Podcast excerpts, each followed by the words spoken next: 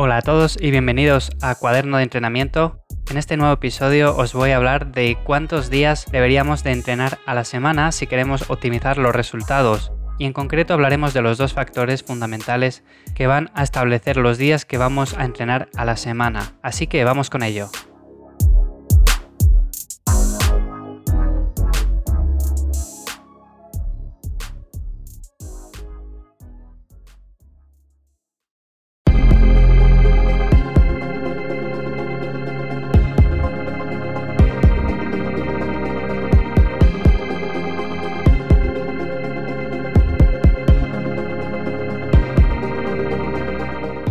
Seguro que conocéis muchísimas personas que, aunque se lesionen, no son capaces de dejar de entrenar por el simple hecho de que piensan que van a perder lo que han ganado con tanto esfuerzo.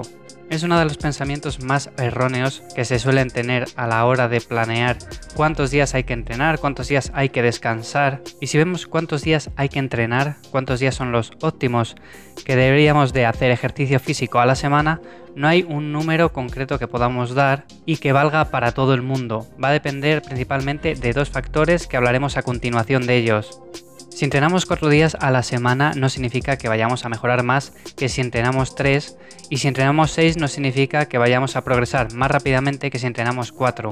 Es algo totalmente erróneo pero que a día de hoy siguen pensando muchas personas que acuden al gimnasio. Seguir una rutina adecuada y ser disciplinado con ella es fundamental para alcanzar nuestros objetivos. Pero tenemos que tener clara una programación, saber cuántos días vamos a entrenar, cuántos vamos a descansar entre sesión y sesión. Como veis son bastantes cuestiones y no solamente es tan simple como decir voy a entrenar 5 días a la semana y ya está. ¿Cuál es la clave para saber cuántos días vamos a entrenar a la semana? Bueno, pues principalmente como decía al principio hay dos factores y estos son el volumen de entrenamiento que vayamos a hacer por grupo muscular y la frecuencia de entrenamiento que vayamos a dar por grupo muscular.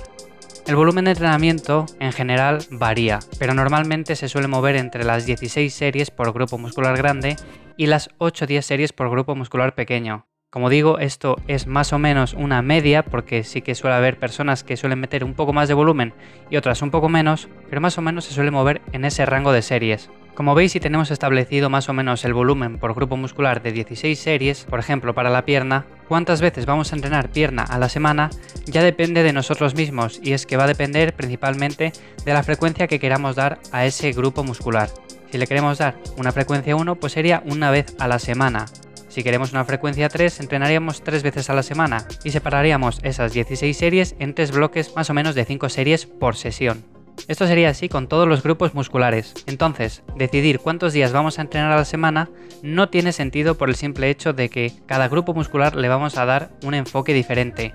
Sí que es cierto que muchas veces lo más cómodo es darle una frecuencia 2 a todo y ya está, olvidarnos de problemas. Pero muchas veces por las distintas programaciones que podemos llevar a cabo, las distintas especializaciones, los distintos sistemas de entrenamiento, etc., pues este número puede variar. Vamos a poner unos ejemplos para que lo veamos un poco más claro. Yo, por ejemplo, en mi caso en particular, ahora mismo estoy entrenando más o menos 6 días a la semana.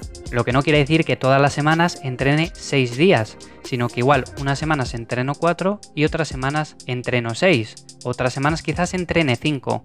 Lo que yo voy viendo principalmente es la frecuencia que le estoy dando al grupo muscular y no considero a la semana como un bloque de tiempo, sino que lo que voy haciendo es hacer sesiones de entrenamiento y descansos entre esos bloques de entrenamiento. Por ejemplo, el lunes entreno pecho, el martes entreno espalda, el miércoles entreno pierna. Puedo descansar el miércoles o el miércoles y el jueves, según vea yo la recuperación.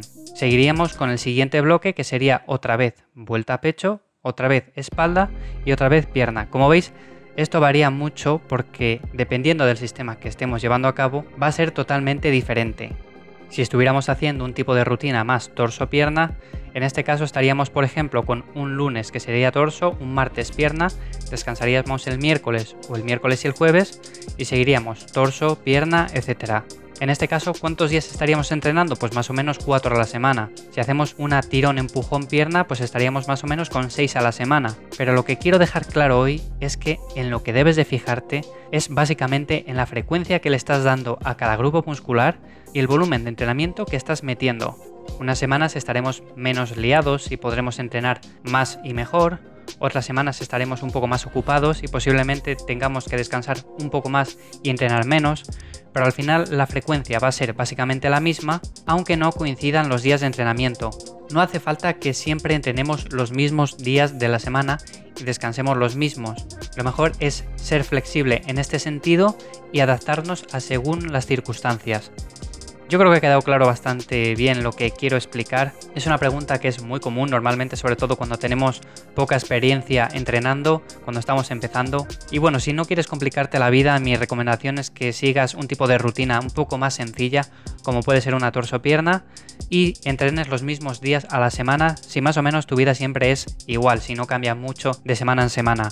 Para los demás casos, yo recomiendo lo que he dicho, que no nos fijemos en la semana como una unidad de tiempo y que nos fijemos básicamente en el volumen y la frecuencia. Como siempre, gracias por estar un día más ahí, nos vemos en el próximo episodio. Un saludo.